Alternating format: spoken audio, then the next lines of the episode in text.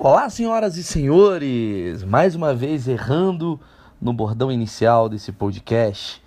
Esse podcast que tem um patrocínio de alguma empresa que acredita em 16 ouvintes, que é sou eu mesmo. Não temos patrocinadores, não temos nada, só temos filosofias, vontades, anseios e assuntos sobre comédia Hoje, nesse exato momento, caralho, que dia é hoje, velho? Deixa eu ver aqui. Hoje, que é dia 19 de dezembro de 2017.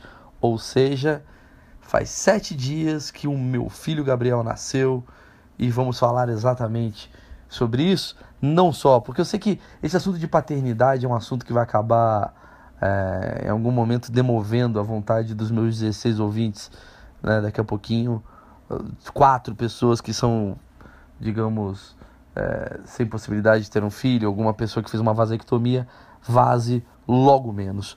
Ok? Vamos falar um pouco sobre isso. Vamos falar depois sobre o que, que mais bombou essa semana.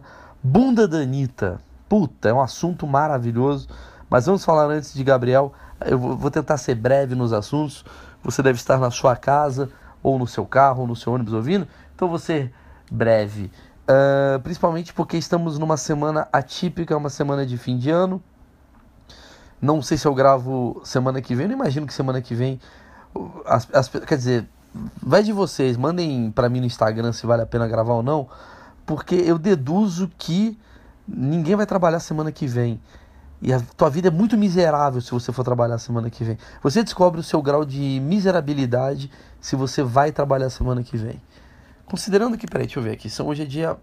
Caralho, já errei o dia. Hoje é dia 19, vai, 20. 20. Semana que vem vai ser dia 27. É, essa semana entre 27 e 31, provavelmente pessoas trabalharão. E é isso que movimenta a economia. Isso que faz o capitalismo crescer. Isso que faz Papai Noel ser vermelho e consumo exacerbado. Mas vamos falar sobre algo que não tem nada a ver com isso, que é o nascimento do meu filho. Sem mais delongas, quem está me ouvindo pela primeira vez, a minha mulher estava grávida, consequentemente veio um filho.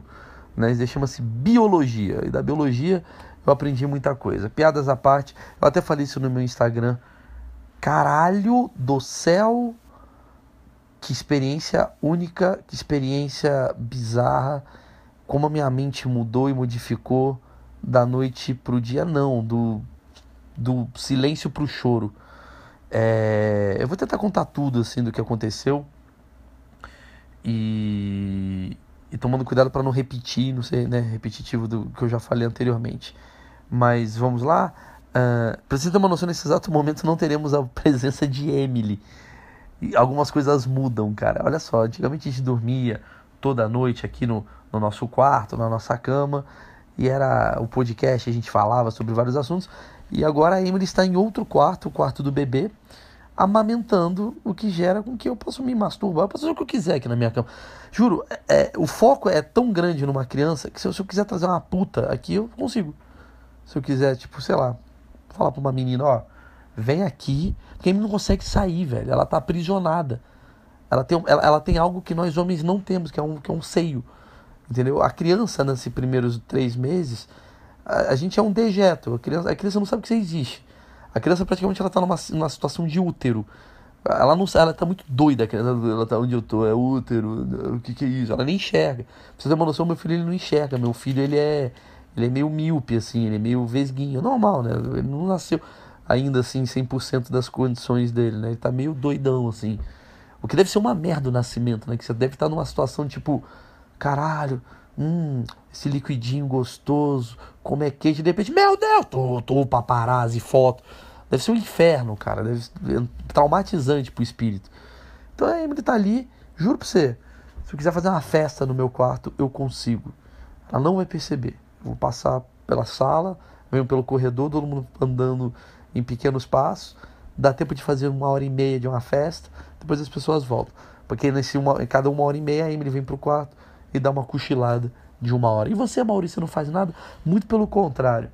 Além do apoio, eu sou um puta babão e fiz bastante coisas, mas eu quero falar da coisa filosófica que é o nascimento. Primeiro, estou muito feliz, principalmente porque meu filho conseguiu dormir. Eu não conseguiria gravar antes esse podcast, porque a gente não tava sabendo lidar com a mamada do meu filho. É bizarro, mas tem, um, tem, um, tem uns bagulho. E é engraçadíssimo, você tá no YouTube, cara, tem tanto tutorial sobre o assunto, mas tanto tutorial. Tipo, velho, tem muita gente ganhando dinheiro e você não faz ideia. Os caras estão falando de amamentação, é muito bizarro. Mas enfim, é, eu tive meu filho então a semana passada e no momento que acho que foi o momento mais intrigante da minha vida foi quando tava eu ali no, no, no na maca, né? A Emily tava, ela fez cesárea. Né? Eu já falei outras vezes por que, a cesárea é uma merda. A cesárea perde o glamour do, parto normal. O parto normal tem aquela coisa de estourou a bolsa. Vai, cesárea, tipo, se não poupar tempo, você marca um horário, você vai lá. E, enfim, cheguei lá com a Emily, fiquei lá esperando. É dez, eu imaginava que o parto durava tipo 3 horas e meia. É porra, né? 5 minutos, mano. O cara vai, começa, faz um barulhinho, tu, tu, tu, começa a mexer, um cheirinho de queimado, né? Parece o cara tá fritando um A100. De repente passa um tempinho, eu só ouço um. Uh, uh, e minha vida fez todo o sentido do mundo. Todo o sentido do mundo tudo que eu buscava, tudo que eu imaginava, toda a minha angústia, todo o meu auto-boicote, todo o meu. Uh, por que, que eu tô aqui? Foi respondido através de um gemido. Não é da Emily nem do médico, é do meu filho. Quando eu olhei e falei, caralho, o Gabriel existe. Aí o médico trouxe, assim, o médico traz como se fosse um peixe, né? Aqui, o seu filho. Eu falei, caralho, mano. Que da hora, velho. Que da hora. Aí é muito engraçado. Tem acontecido até uma situação engraçada, porque deu dois minutos, assim, juro, cara. Tava, fez um clique na minha cabeça, eu chorei. Mas eu chorei. Comecei, não sei porquê, cara. Eu, eu acho que quando você tem um filho, é uma coisa nova que você começa a injetar amor, sabe? Sei lá, do nada. Você pode ser o cara mais triste, o cara mais. Deixa eu até beber uma água aí, peraí.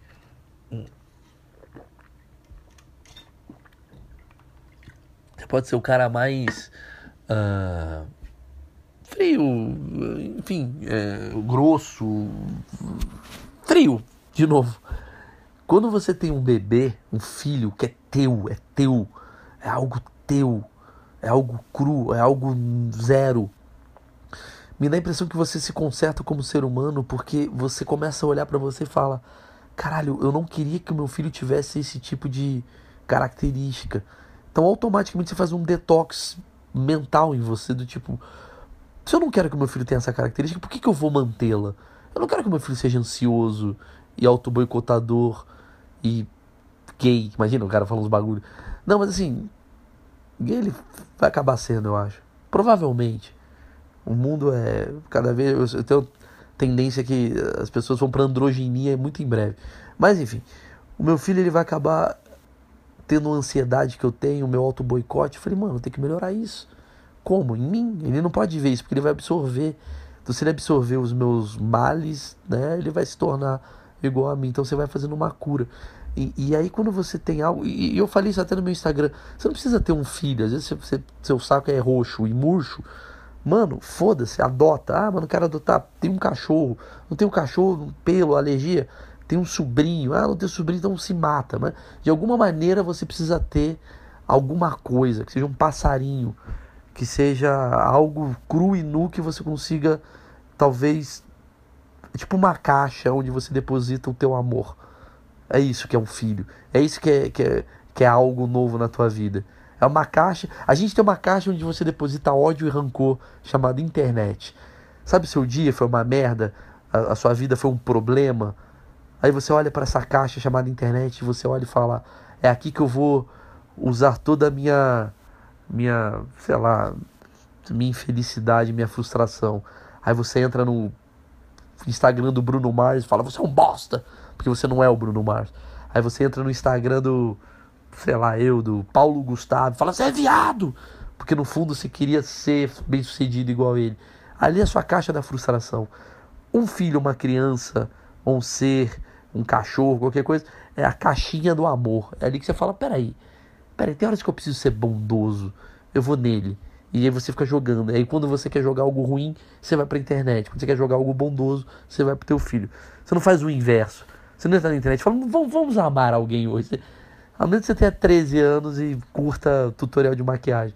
Geralmente você vai e fala, mano, vou odiar, vou xingar, vamos reclamar, vamos dar like ao caralho. Eu, eu sempre tenho uma teoria que se desse pra dar dislike no Facebook, maluco, puta que pariu. Os caras falam, não, deixa só o like aqui. deixa o dislike, a galera vai, vai descer o rodo aqui. Mas enfim, é, é incrível a, a capacidade que eu me reinventei me renovei. E eu vou te falar por quê. Agora vem o assunto filosófico eu li uma frase, porque quando você tem filho, muita tia te manda umas frases, né? De Jesus, aí vem uns bagulho do, do santinho, aí, mas tem algumas coisas que você aproveita se você analisar filosoficamente. Tinha uma coisa que eu li, eu sei que é clichê básico, mas eu vou, vou falar para vocês, vão falar, mano do céu, Maurício virou um bosta, vou me desinscrever do podcast dele. Mas eu vou chegar à conclusão legal depois, que é o passado é museu e o futuro é neblina. Então, curto o presente. Você fala, nossa, que óbvio. E aí, como é que eu vou curtir o presente sendo eu caixa da Renner? Eu vou te explicar onde eu melhorei nisso. Porque a partir do momento que eu tenho o Gabriel, que é o meu filho, que é nu, cru, zerado, se eu não curtir o presente, eu vou perder o melhor momento dele. Porque o melhor momento dele é o momento que ele está vivendo agora. A minha preocupação não pode ser sobre faculdade. Eu não posso me preocupar com o caralho. Será que o Gabriel vai ter faculdade se o moleque não tá conseguindo mamar direito? Entendeu? E aí você começa a entender as prioridades da sua vida. A prioridade da vida hoje é esse moleque mamar, mano. Se ele não mamar, ele não vai ter nem colégio. Se não tiver nem colégio, não vai ter faculdade. Então você começa a entender do tipo, caralho, o moleque ele tá me dando uma uma vivência que eu não imaginava. Ele tá, ele tá me dando um bagulho que é tipo assim, mano, essa fase é para ser curtida. Então, eu tô madrugada limpando fralda, me fudendo. Aí eu tenho que ajudar a Emily. E eu tô fazendo coisas que eu nunca imaginei fazer, porque isso faz parte da experiência desse momento. Então, para tua vida, como é que você aplica isso? Se você tá de saco cheio e só pensa no futuro, talvez seja hora de você dar uma guinada ou uma mudada em alguma coisa. Tudo bem, não vai fazer filho por aí, vai pro baile funk e engravidar cada mina que se encontrar. Mas sei lá, velho. Ou dá pra alguém, sei lá. Você é mulher que tá me ouvindo. Mas sei lá, tipo. Será que na hora de você entrar num curso de cerâmica, que seja, ou um curso de cinema, que você vai aprender que não adianta você se preocupar em fazer uma super produção se você ainda não sabe é, entender o roteiro, como é que liga uma câmera. Aí você vai começar a entender que algumas atividades você não precisa ser ansioso, porque você tem que degustar ela enquanto ela tá desse jeito.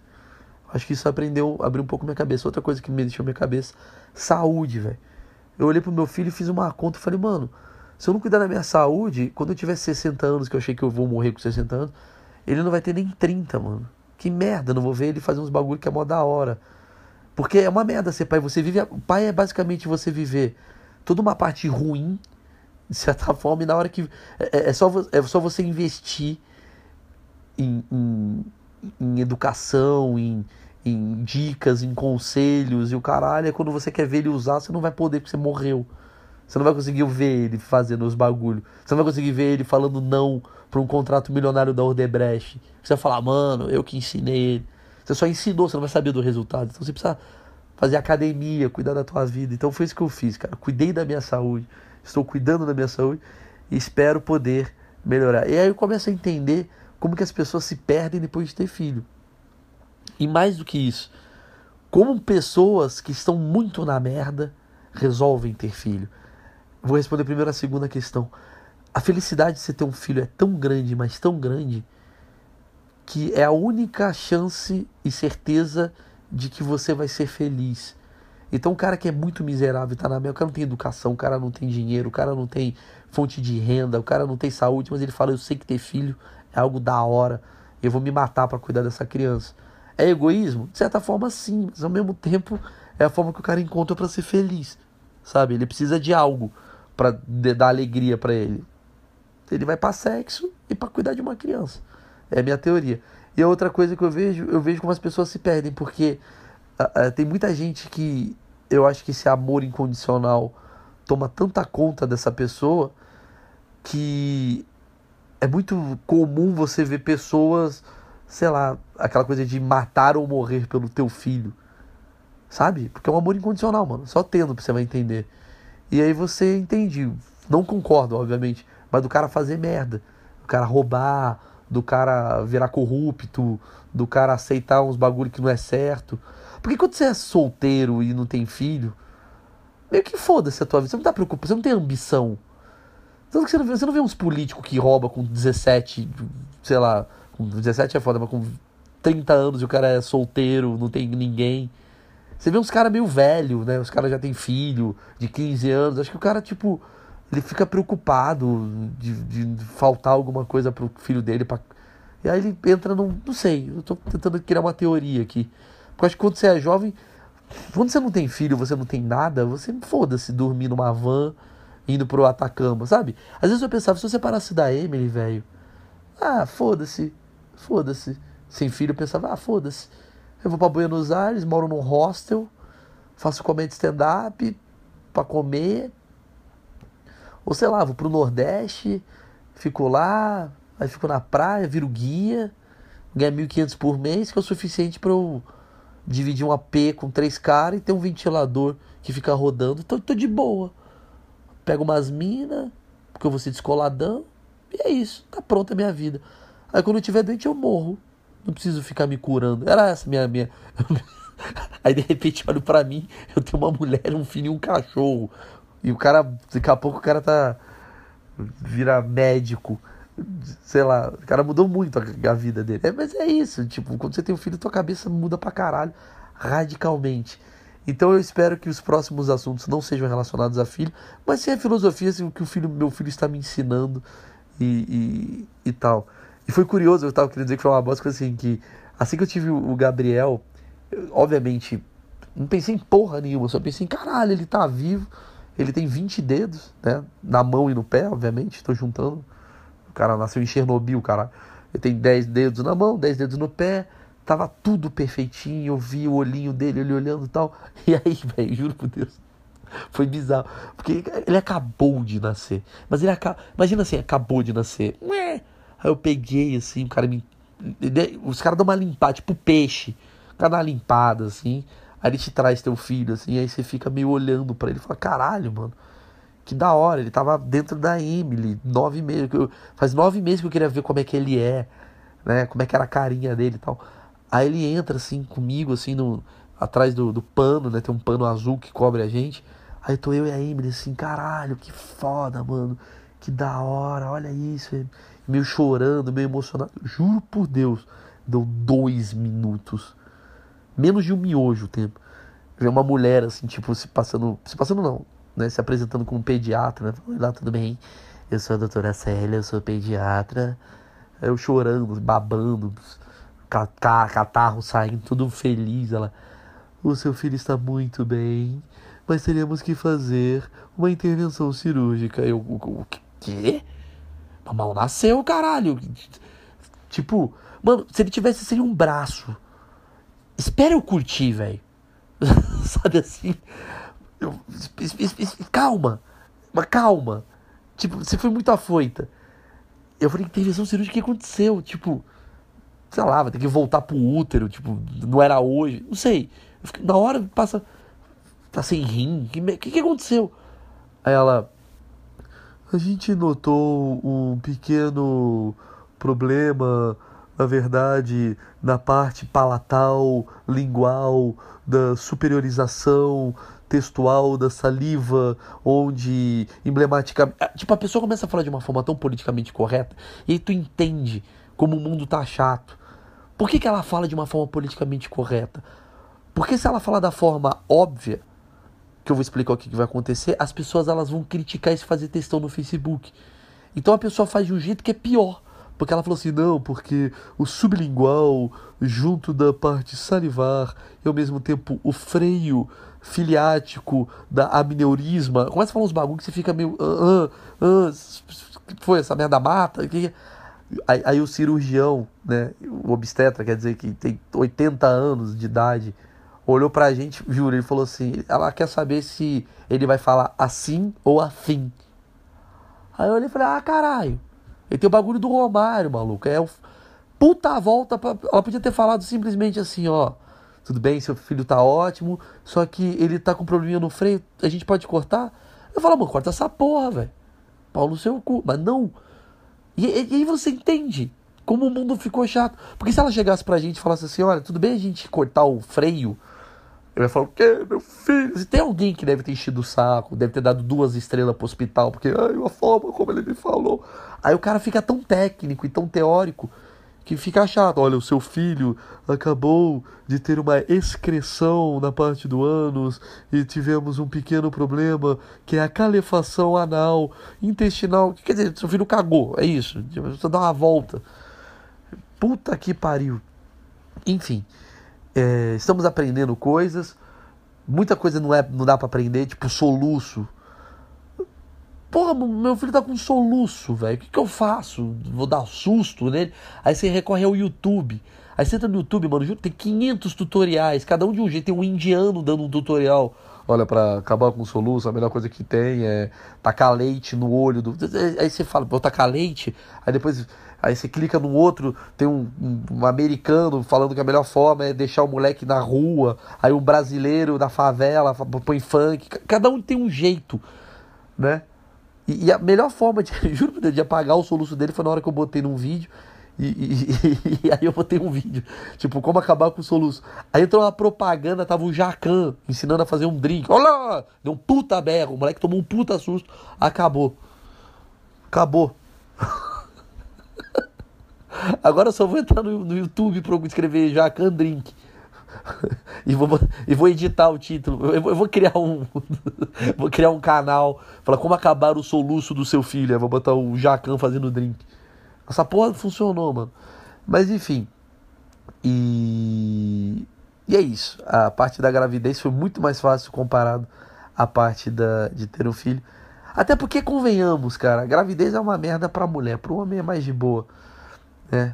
Se bem que eu... Não é piada, não. Eu até escrevi isso no Twitter. Mano, eu, eu tava vendo a Ivete Sangalo no Festival de Salvador. Ela tá grávida de gêmeos, maluco. A mulher cantou duas horas e meia. Pulando. Pula, a, a, tipo, a plateia tava. Caralho, já cansei. A mulher tava grávida pulando.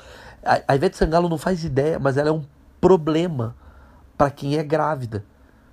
Porque, tipo, os maridos olham para as mulheres e falam: Ah, mano, você tá sendo fake, porque, tipo, acabei de ver Ivete Sangalo pulando no carnaval de Salvador. Pau no seu cu, da sua... pega você a sua água. Sério.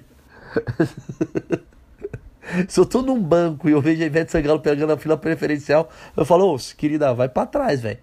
Eu não consigo subir um lance de escada, mano. Você cantou no Carnaval de Salvador. Vai tomar no seu cu. Você tá melhor que eu. Mas enfim. Falando em música agora. A gente está fazendo um podcast bem. Senão eu vou ficar só falando de filho, velho. Daqui a pouco tá chato o podcast, era caralho. Porque quem tem filho também só fala de filho. É tipo um crossfit essa merda, né? É o, é o meu novo crossfit. Eu, eu assim, eu, eu, tento não fazer aquilo que, que a maioria dos pais faz, que eu acho um saco. Do nada, o cara tira um celular para mostrar o filho. Tipo, parece que o cara é do FBI, assim. Com licença, isso aqui é o Gabriel. Dá uma olhada aqui. Olha aqui, esse daqui é ele andando. Você fala, foda-se. Filho só é legal para você, mano. Tipo, eu, eu vejo a foto do meu filho. Ficar mandando pras pessoas. Eu, eu, eu falo, sou um puto hipócrita, postei no Instagram. Aí todo mundo, ai, linda. Deu 20 mil likes. Eu falei, vou postar outra, mano. Essa porra tá bombando. Tá vindo mulher pra caralho. Fala, parabéns. Sei lá, mano. Filho atrai teta. É essa conclusão que eu chego. Maravilhoso maravilhoso. Mas vamos falar outra coisa. O assunto da semana também foi Anitta. Anitta fez a música do. do qual é o nome da música lá? Do Vai Malandra. E, e, e o pessoal está em polvorosa, é um termo que eu queria usar. Em polvorosa porque ela fez um clipe onde a bunda dela aparece como se isso fosse uma grande novidade no mundo da música.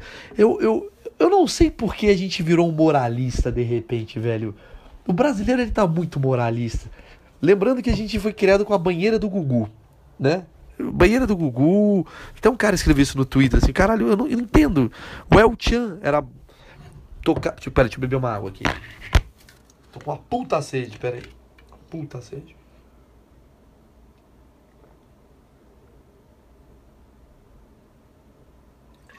Pronto.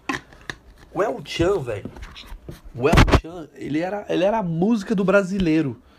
Dessa geração que virou essa geração, tipo, meu Deus, tem um jovem no museu e viu um pênis. Essa é a galera. Tipo, a gente viu banheira do Gugu. Três da tarde no domingo. A gente via, mano, porra, swing na, na Emanuele, na Band, 11 da noite. E agora, de repente, a Anitta faz um clipe, tipo, que é a coisa mais light do mundo perto do que era a dança da garrafa. E a gente tá. Vocês viram a bunda da Anitta? Que absurdo! Ai, e a gente, caralho, chata, a galera é muito chata. Eu não tenho que reclamar, velho. Eu vou falar por quê. Porque a gente parece. Daqui a pouco vai aparecer. Você pode, você pode ter certeza, velho. Se já não apareceu no Facebook, eu chamo isso de oportunista de moral alheia. É o cara que ele sabe que vai dar um puta lá. Porque todo mundo quer parecer perfeito, né? Todo mundo quer parecer correto. Né? E no, na, no mundo incorreto, ver o clipe da Anitta, né? É, é isso, né? É, isso é o incorreto. Uma mulher, né? Que a, a família é contra a bunda, a exposição, né? Esse é um mundo incorreto. Só que, no fundo, no fundo, todo mundo meio curte. No fundo, no fundo, eu quero dizer assim, não tô falando que você gosta da Anitta ou não, tô falando da música. Mas todo mundo curte, todo mundo vê o X-Videos, é isso que eu quero dizer. Tipo, todo mundo, todo mundo tem seu lado imoral aflorado. Todo mundo tem seu lado imoral aflorado. E aí, as pessoas, elas no Facebook, elas querem se parecer muito morais e muito corretas. Porque elas sabem que isso é um senso comum de, de, de, de apoio, né? De parabéns, de correto. Nossa, o Olavo está extremamente certo na afirmação dele que, que as crianças não podem ver bunda. E o Olavo só percebeu isso em 2017, porque há 500 anos mostra a bunda e o Olavo via na sala dele, foi educado para isso e mudou. Não, mas agora tem que ser diferente. É um absurdo as nossas crianças. É um, é um, papo, é um papo que eu acho tão imbecil, cara. Tipo, foda-se, mano. Tipo, não, não vai melhorar. Vocês entendem que não vai melhorar? Vocês entendem que, que, que, que, a tendência é piorar? Vocês entendem? Não, não adianta ir contra algo que é uma maré. É isso que eu quero dizer, tipo, é uma maré, velho. Antigamente as mulheres usavam burca, usavam roupa até o tornozelo. E a tendência foi tirando. Aí lançaram a mini saia, lançaram um biquíni, lançaram não sei o que. A mulher daqui a pouco vai estar pelada. Não, ninguém vai contra. Não, não tem, não tem, não tem como voltar. Não tem como voltar atrás e falar, não, realmente, agora o biquíni apertadinho, um passou do limite, vamos voltar um pouquinho pro maiô. Vamos, galera, maiô, maiô. Não tem tendência é isso, não vai ter não aceitação. A, a, a, a, mídia expõe a coisa, expõe. Ninguém vai. Não vai ter um Bolsonaro, um presidente, um Dória, o conservador milico que vai falar a partir de agora não. Porque se esse cara surgir, aí que o, ba o bagulho vai vir com tudo. Vocês entendem isso? Quando a galera fala, ah, eu, eu quero votar no Bolsonaro porque essa pouca vergonha vai acabar. Não, pelo contrário, aí que vai acontecer de verdade, porque vai virar uma contracultura. O cara, o cara vai querer impor, né, de certa forma, um moralismo social. E nem todo mundo é moralista social. E aí a galera vai começar. Aí que vai vir, mano, o nego pelado enfiando o poste no cu na frente de, do, do, do, Congresso. Aí que o bagulho vai ficar imoral para as crianças. Então, no fundo, no fundo, o Bolsonaro, ele não vem para proteger a família. Ele vai acabar atrapalhando, porque. Você entende o que eu quero dizer? É muito extremismo, né, de um lado, de moralista. E ao mesmo tempo, cara, eu, eu fico puto. Eu não gosto do estilo musical da Anitta. Eu, Maurício Meireles. Mas é inegável como essa mulher é fodida. É inegável. Ela é gênia. Você viu o que ela fez? Ela fez o seguinte. Eu vou explicar. Ela pegou um negócio, projeto Checkmate. Era a ideia dela. E ela, ela é tão gênia que ela fez o bagulho dar certo. Ela já sabia o nome do negócio, Checkmate, né? Porque ela sabia que poderia dar, dar resultado ela pegou, acho que foi nos últimos quatro meses, cinco meses, sei lá, ela lançou uma música por mês. Um sucesso, um hit. E se você reparar bem, cada música atinge uma classe social ou um, um, uma moda X. Ela fez uma música totalmente baseada no no ragaton, que é uma tendência mundial. Ela fez uma música internacional cantando inglês para atingir o mercado internacional e talvez a elite brasileira. Ela fez uma música, sei lá, eu não entendo tanto das músicas da Anitta, mas ela fez uma música com a Pablo Vittar, que é o mercado LGBT. E agora, no final, ela fez uma música que é Pegando a Favela, que é um mercado. Ela pegou quatro mercados, cara, e falou, mano, vou atacar os quatro mercados. Gênia! Você vai criticar a mina, ah, porque é a letra. Que letra, mano? Que letra? Quem é você? Quem, quem, quem, quem somos nós eruditos que ficamos, olha, porque a letra. Uh, quem somos nós que ficamos ouvindo Gilberto Gil o dia inteiro, mano? Eu ouço Iron Maiden, mano. Puta letra bosta, porrada de música tem. Sabe? Tem música que é boa, tem música que é ruim. Esse DC, Guns N' Roses canta eu vou pegar a mina. Nossa, que letra incrível. Não é, mano. É, é cultural, é entretenimento, é música. A galera fica numa, numa encheção de saco de ai, ah, porque a, o, o, estilo de som. Mano, é, eu vou falar para você agora um assunto que puta que pariu que vai acontecer. E eu sei que, que pode gerar polêmica, mas quem não se popularizar nos tempos de hoje, agora é um assunto que tem a ver com comédia, tem a ver com aquilo que, que a gente estava falando, do, do, de eu falar dos bastidores do que, é, do que somos nós.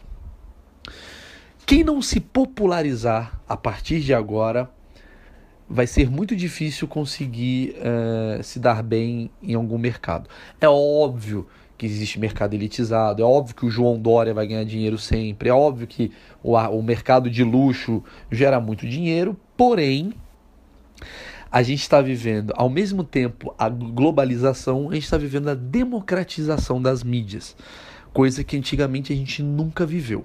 Explico. Antigamente, a gente tinha poucas emissoras, poucas opções, poucas possibilidades. Então, consequentemente, essas poucas possibilidades conseguiam verticalizar a comunicação, ou seja, elas ditavam as regras do jogo. Então, se a gente quer que o Brasil vote no Collor, o Brasil vai votar no Collor através das listas que a gente está impondo em cada casa, através de mensagens subliminares, através de, de mensagens diretas, indiretas, enfim, foda-se. Se a gente quiser que o Brasil ache que o Rubinho Barrichello é um piloto mediano, a gente faz 10 piadas aqui, o Brasil inteiro vai falar que o Brasil, o Barrichello é mediano. Então a população, ela estava meio que né, absorvendo aquilo que a mídia de massa estava dizendo. Aí entrou a internet. A internet ela fez o seguinte: ela, ela, ela fez a galera da elite olhar para a TV e falar: valeu, eu tenho uma conexão, pau no cu aí, fiquem alienados aí vendo essas porra que a Globo tá querendo dizer o que, que é para fazer, o SBT tá dizendo como é que faz, tal. Eu vou lá pra internet e eu vou entrar num mercado de mil possibilidades. Porra, aí entrou o Wikipedia. Com certeza foi um cara de elite, né? Um cara bem, né? Um cara teve uma educação, escreveu as paradas do, do Wikipedia, aí outro lá fez o, a enciclopédia, aí outro fez o Facebook, aí um entrou no, no, no perfil, né? nem o Facebook, na época o Orkut mesmo, mas era uma coisa muito. Ah, mas o, todo mundo usava Orkut, todo mundo é o cacete. Pouca gente tinha acesso à internet, pouca gente tinha banda larga, pouca gente tinha Wi-Fi, era, era uma situação bem elitizada, você pode ter certeza disso. Ah, mas eu sou pobre, Maurício, e eu tinha.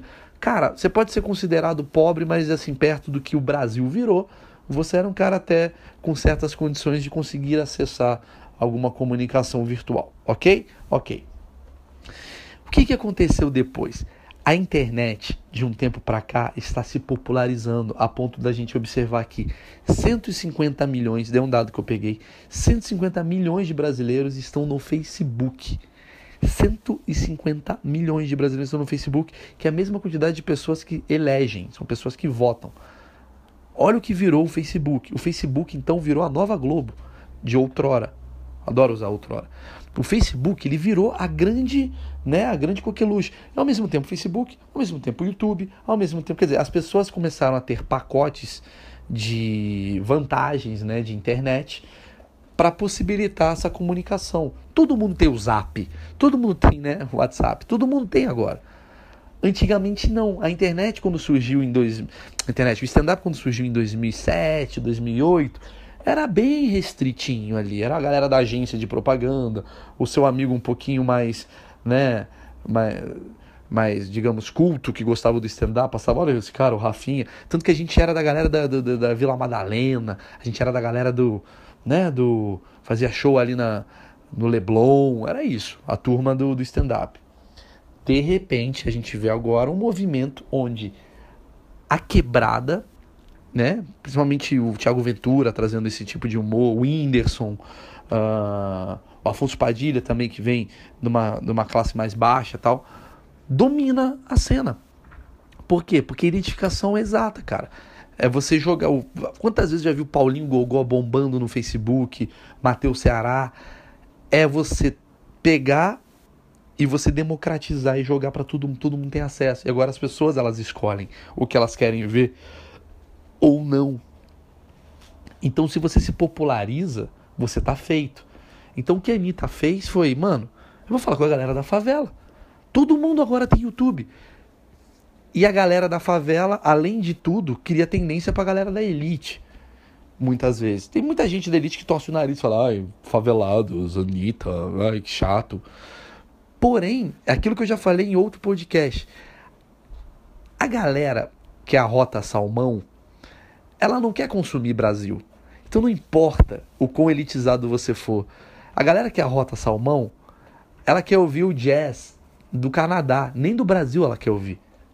Porque ela fala, nossa, esse jazz brasileiro não chega perto do jazz de John Chalmers do Canadá. Então eles são um bando de pau no cu. A galera que arrota Louis C.K. não quer ver Maurício Meirelles, entendeu? Vai falar, ah, nossa, não se compara o que esse cara faz aí. É nem é legal. Foda é o Luis C.K. que eu tenho aqui no Netflix ou no meu torrent. Por que, que eu vou perder meu tempo vendo o stand-up de um cara que quer ser o Luis C.K.? Eu vou ver o próprio Luis C.K. E a massa tá assim, mano, me deem oportunidades. Eu quero. cheguei, cheguei no Facebook. O que, que tem pra ver? E aí, de repente, tem um maluco fazendo humor pra essa, pra essa cara. Ele fala, mano, que do caralho. Estão fazendo pra mim. E tem outro maluco fazendo música pra esse cara. Então, virou um mercado, cara. O pobre em si, a favela, né, virou mercado. Coisa que antigamente. Ah, mas Maurício, o funk, antigamente já bombava. Eu sei, eu tô ligado. Não é que não, nunca foi mercado, já foi mercado. Mas agora é muito mais rápido, é muito mais forte. Porque antigamente era uma coisa de. Era, ainda era vertical. Porque o funk era lançado, ele explodia no gueto, e aí vinha a Glória Pérez da vida e falava: ah, a gente está observando o Brasil. Eu pegava a Regina Casé e fazia o programa lá, o, sei lá, que ela visitava as favelas, aí pegava, jogava, fazia o esquenta, sabe? Essas porra. Mas ele precisava de um canal vertical para ser divulgado nacional. E dali ganhava corpo. Hoje, mano, tem gente que tá bombando na favela e você não faz nem ideia. E aí eu fiz esse teste, eu escrevi Condizila no YouTube eu descobri que esse cara tem 23 milhões de inscritos. Ele vai passar o Whindersson daqui a pouco. E você vê que os dois maiores youtubers do Brasil são de origem humilde. É o Whindersson com 25 milhões, 26 milhões, sei lá, e o, o Condzilla, que é um criador de música de favela. Pronto, tá explicado. Por que, que eu tenho 2 milhões, eu tenho 25 milhões. Não tô, não tô querendo competir, nem, nem, nem. Por favor, só tô querendo. É uma análise para vocês entenderem. Ah, o humor sofisticado, que bom. Fica no meio do caminho o humor sofisticado, cara. Ele vai ficar no meio do caminho. Maurício vai se popularizar? Não. Eu não sei o que eu vou fazer.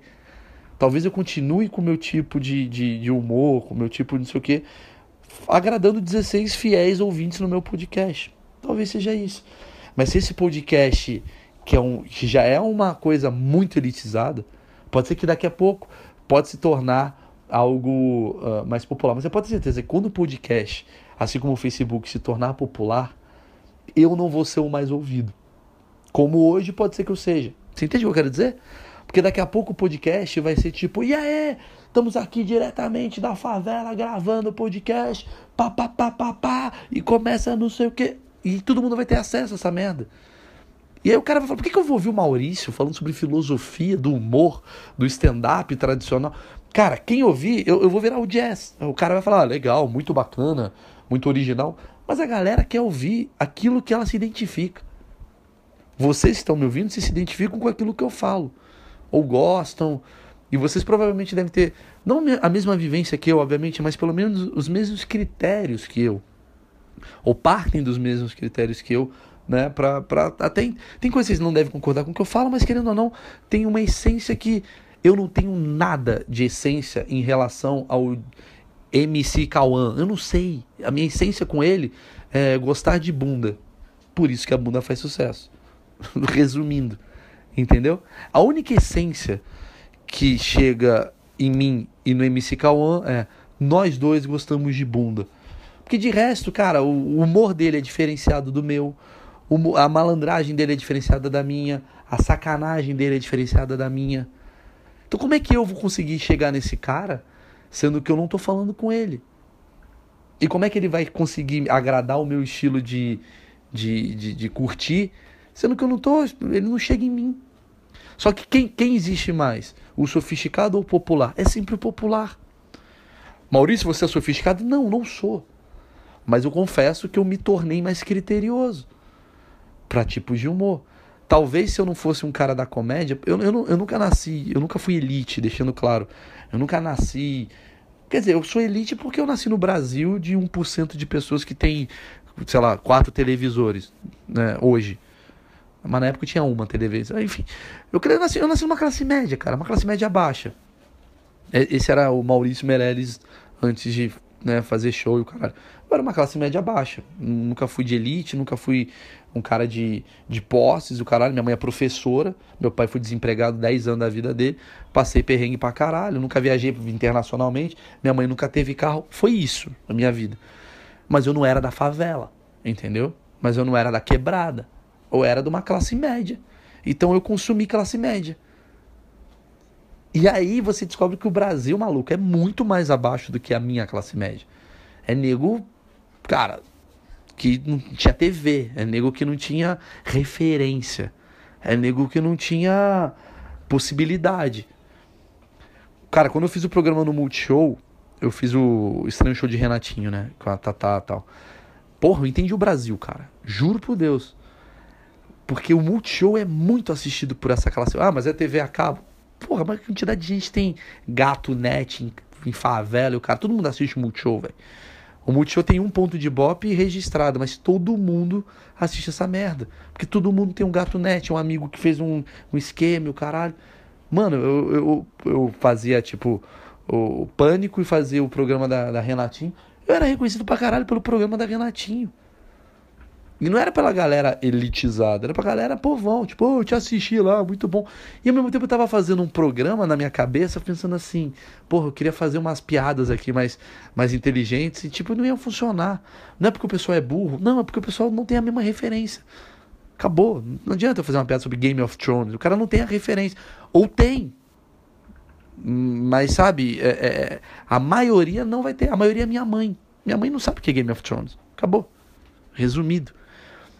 E aí tu começa a entender, se você se populariza, sabe, você começa a, a, a emitir melhor a sua opinião e as pessoas começam a te entender melhor.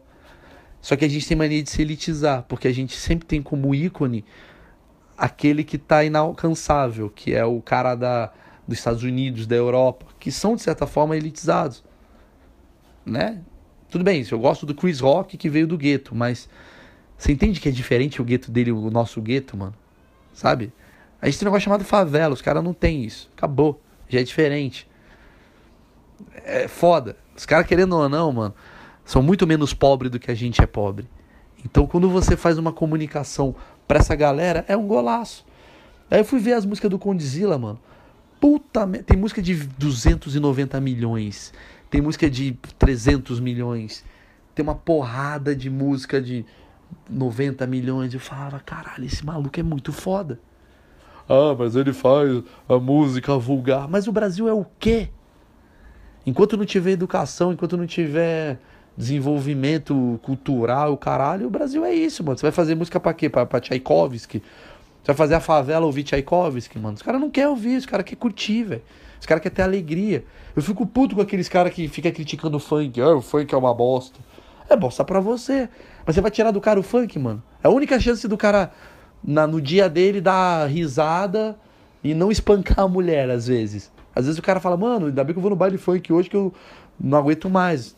Aí ele fala, não, vamos tirar, tem uma lei, porque Felipe de Bittencourt é contra o funk, a gente vai botar metálica. Eu vou falar, que porra de metálica? O cara canta inglês, não entendo nada, o cara canta, guitarra alta, o cara não entende, velho.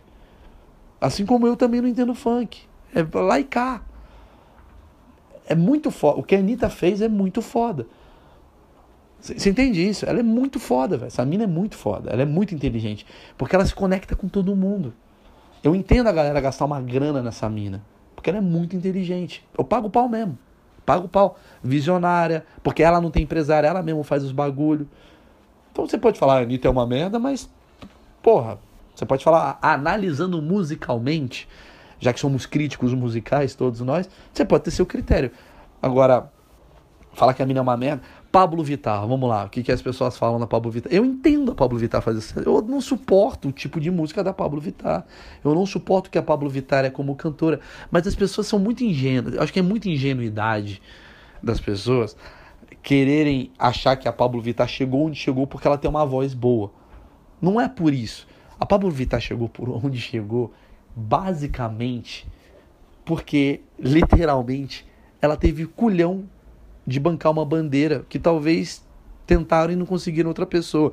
Porque essa bandeira, para ela para ser bancada, mano, tem que ter muito culhão. E talvez as outras artistas não, não sei se estavam preparadas para isso. E talvez nessa gama de poucos artistas uh, trans, sei lá, não sei se ela é considerada trans. Né? Não, ela é. Ela não é trans, ela é. Ela é travesti, sei lá o que, que ela é. Enfim, nessa gama de artistas LGBTs, vamos dizer assim, uh, ela era melhor.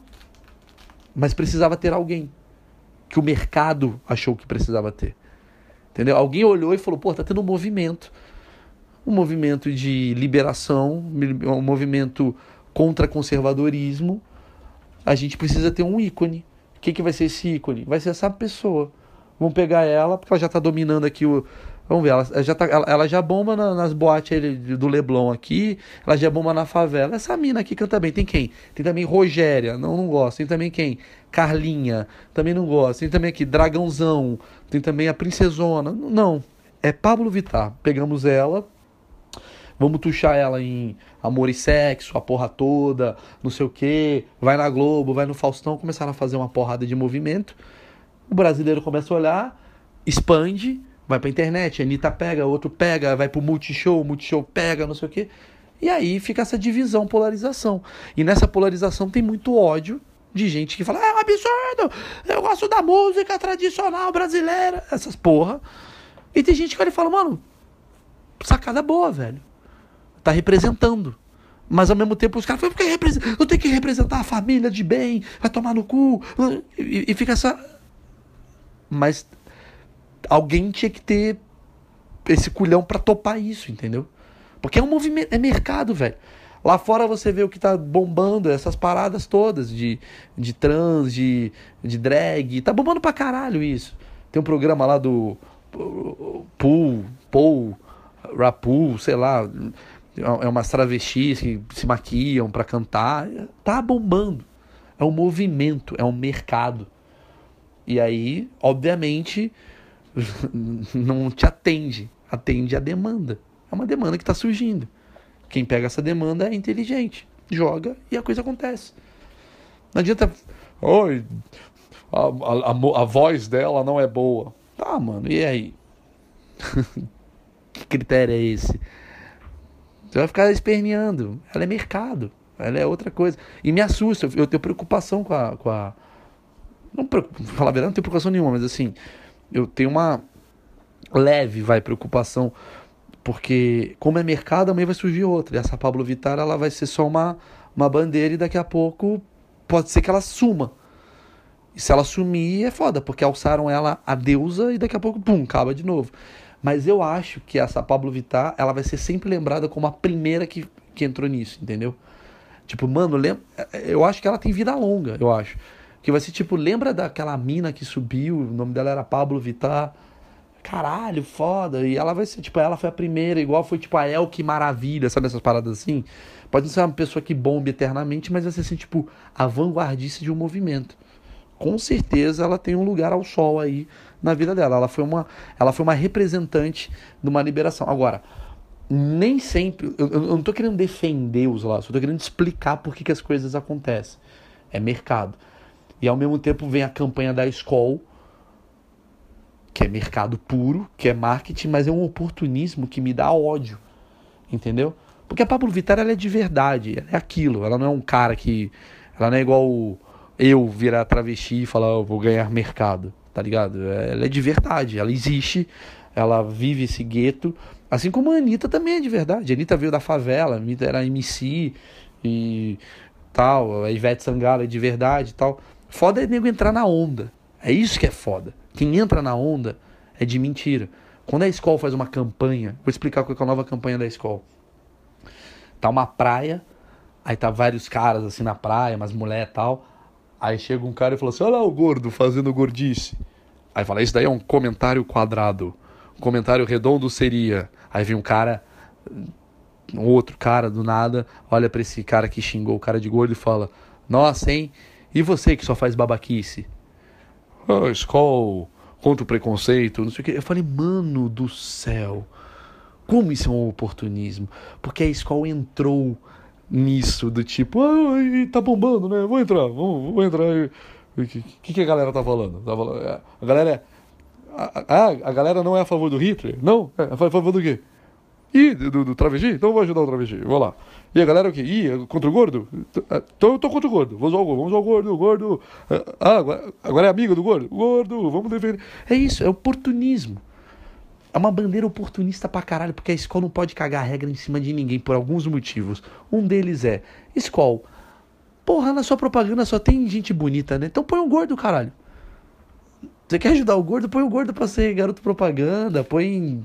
Tira a galera bonita, sarada ali da praia, faz uma praia com pessoas normais, com uma senhora, um velho, negro, um branco, uma criança. Não, é só uns moleques gostosos jogando frescobol que ninguém joga ali do jeito que ele joga, né? Aí uns caras bombados fazendo futebol dentro da. entre uma pessoa e outra jogando frescobol, e, e o cara tatuado, todo mundo branco, lindo. É, é, é isso a propaganda da, da, da escola. Para querer cagar uma regra. E dois, escola, você foi sempre uma campanha relacionada a machismo. Não queira agora consertar o que você acha que. Eu... Ou, ou venha, foda-se. Mas, mano, é cerveja, velho. É cerveja. É, é, que, é, é, que nem cocaína vendeu. Não, vamos agora um mundo melhor, cocaínas do Escobar, porque a gente se preocupa com a família. É tipo isso. Não, você não tá preocupado. Tá preocupado é a galera vem beber essa porra. Você não tem uma causa. Você é cerveja. Cerveja não tem causa. A única causa de uma cerveja é alegria. E sabe o que é alegria? Zoeira.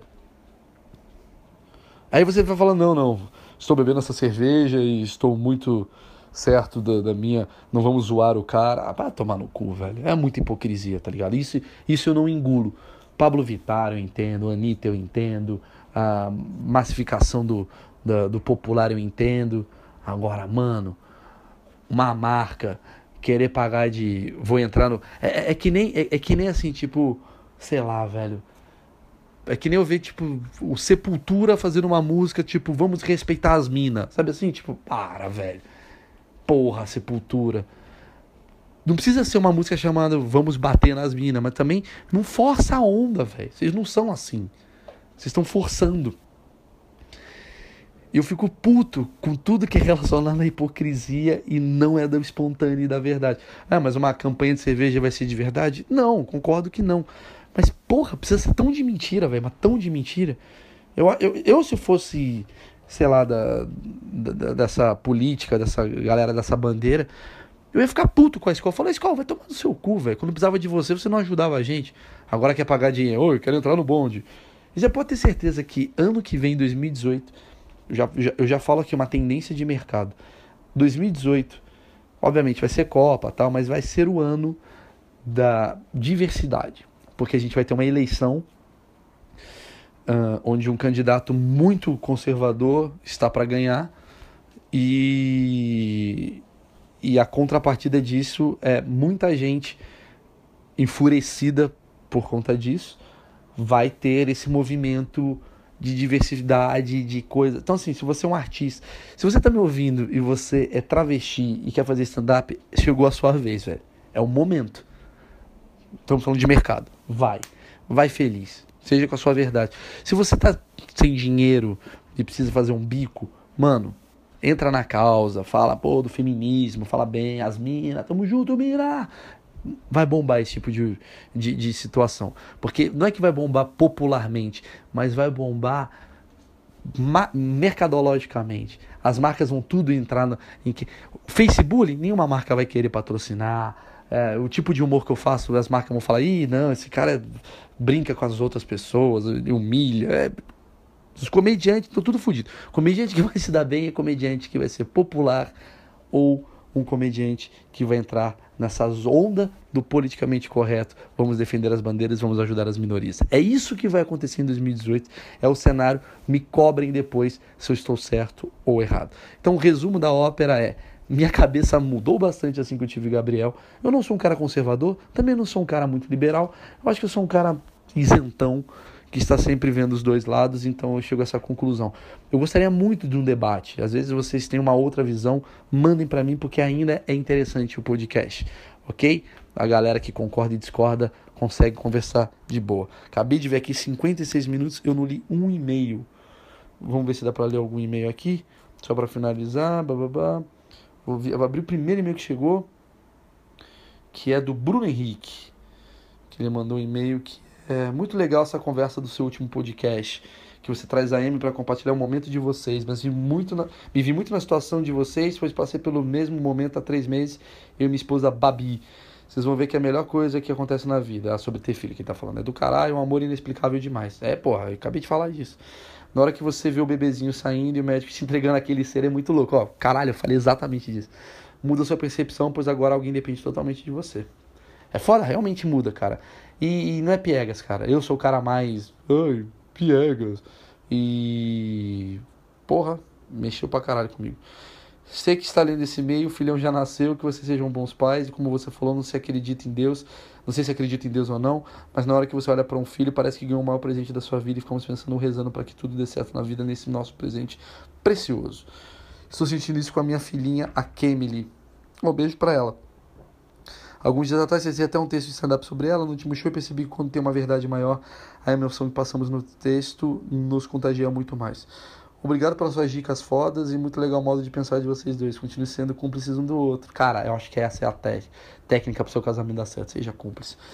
E agora vocês três, né? Não pare o podcast, vou ficar de olho nos shows pra te assistir. Pô, que legal, cara. Muito obrigado você pela mensagem. É porra, tô interessadíssimo em continuar com o podcast ano que vem, mesmo ele sendo nichado. É, Elder Christian Meira. Ah, o Elder é um cara que eu conheci em Curitiba, que eu fui fazer meu último show do ano lá na Ópera de Arame. E, aliás, cara, eu botei o texto lá da chatice que eu construí aqui, cara, com vocês. Então esse podcast ele sempre vai ser um making off de texto. Provavelmente esse texto aí que eu falei da do, do, da língua do meu filho pode entrar no palco. Vamos lá. Daia Maurício. Então, sobretudo no estar chato, acho que o que falta no mundo é diversão de verdade. Penso que hoje em dia não há mais esforço para se fazer o melhor, e sim só o mais ou menos. Ligo essa ideia com o que te disse no pós-show aqui em Curitiba sobre não curtir muito a nova geração. O ponto para mim é que vocês você, Danilo, Rafinha e Nando são mais exigentes com seus materiais, enquanto os outros, nada contra, mas nada a favor também, estão no lance de fazer mais ou menos e postar. A minha ideia é meio que falada nesse vídeo do Paulo Anhaia. Que merda, não sei porque eu não achei ele no YouTube, mas achei esse vídeo do Cortella. A princípio isso, preciso ouvir seu podcast, mas adorei, muito bom mesmo, totalmente diferente de sincero do caralho mesmo, abraço. Porra, valeu, Helder. O vídeo em questão, eu sei qual vídeo que ele mandou, porque eu abri já esse vídeo. É, é um vídeo que o Cortella fala que você precisa fazer o seu melhor. Não fazer o melhor do que os outros, mas fazer o seu melhor com as ferramentas que você tem uh, a, seu, à sua disposição. Então, você fazendo o seu melhor, não adianta você fazer de qualquer jeito, sem capricho as suas coisas. Eu concordo. Eu faço meio esse podcast, parece que eu faço nas coxas, mas eu faço muito pensando assim, do tipo, pô, eu quero passar algo, vou tentar dar o meu melhor aqui. Eu poderia ser um pouco mais caprichoso, essa é a verdade. Talvez eu, eu tenha que ler, ver mais esse vídeo do Cortella. É, eu poderia divulgar mais, fazer mais barulho nele, mas enfim. Mas talvez eu não quero que ele bombe, né? É isso. Bom, senhoras e senhores, lemos dois e-mails, falamos bastante, dois assuntos sobre Gabriel, que é meu filho, e sobre a bunda da Anitta. Temos um belo de um, de um tema pra gente discutir. É, não sei se eu gravarei semana que vem, depende de vocês. Escrevam aqui pra mim.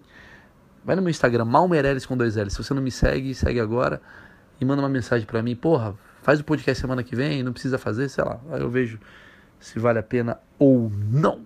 Então, de qualquer caso, Feliz Natal e um próspero 2018 para todos nós.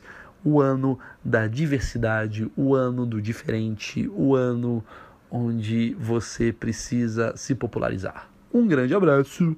Tchau, tchau.